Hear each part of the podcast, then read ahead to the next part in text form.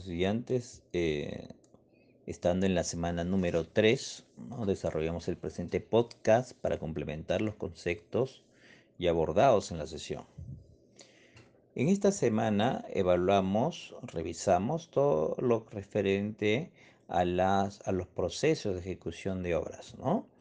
Eh, vimos que hay dos modalidades de ejecución. La primera modalidad es la administración directa y la segunda modalidad es la ejecución por contrata. Entonces, como podemos escuchar o podemos identificar, eh, ya esas modalidades establecen eh, la forma como se va a ejecutar la obra, ¿no? La, obra física.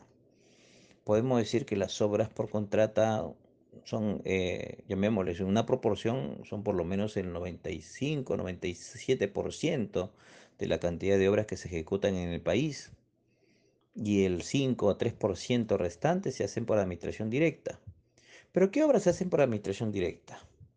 Las obras por administración directa, como ya señalamos, son ejecutadas directamente por la entidad. ¿no? La entidad mm, tiene sus limitaciones. Entonces, ¿qué debe ejecutar de manera directa? ¿no? Entonces, pequeñas obras que no requieran de una gran especialidad, ¿no? que requieran la contratación de un ingeniero residente, que no requieran mucho esfuerzo, ¿no? Técnico, básicamente, técnico y de experiencia, podrían ser ejecutadas por administración directa. Por ejemplo, la construcción de veredas, ¿no? Aperturas de trochas carrozables de menor, de menor nivel, ¿no? Llamémosle caminos locales, ¿no? Trochas, ¿no? Eso podría ser ejecutado por administración directa, siempre y cuando la, el gobierno local, la municipalidad, por ejemplo, tenga, ¿no? Cuente con las con las herramientas, maquinarias respectivas. ¿no? Las de menor envergadura conviene que sean hechas por administración directa. Hay un factor importante por el cual se puede optar por la administración directa, ¿no?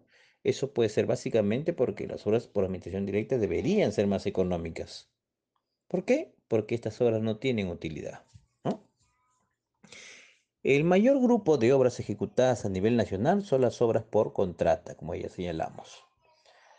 Generalmente las obras requieren de experiencia, requieren de capacidad técnica, requieren de capacidad económica. Es por eso que se contrata a una empresa para que ejecute. ¿no? Y para ejecución previamente hay que hacer un proceso de selección para escoger al mejor postor, ¿no? Aquel que tenga más experiencia.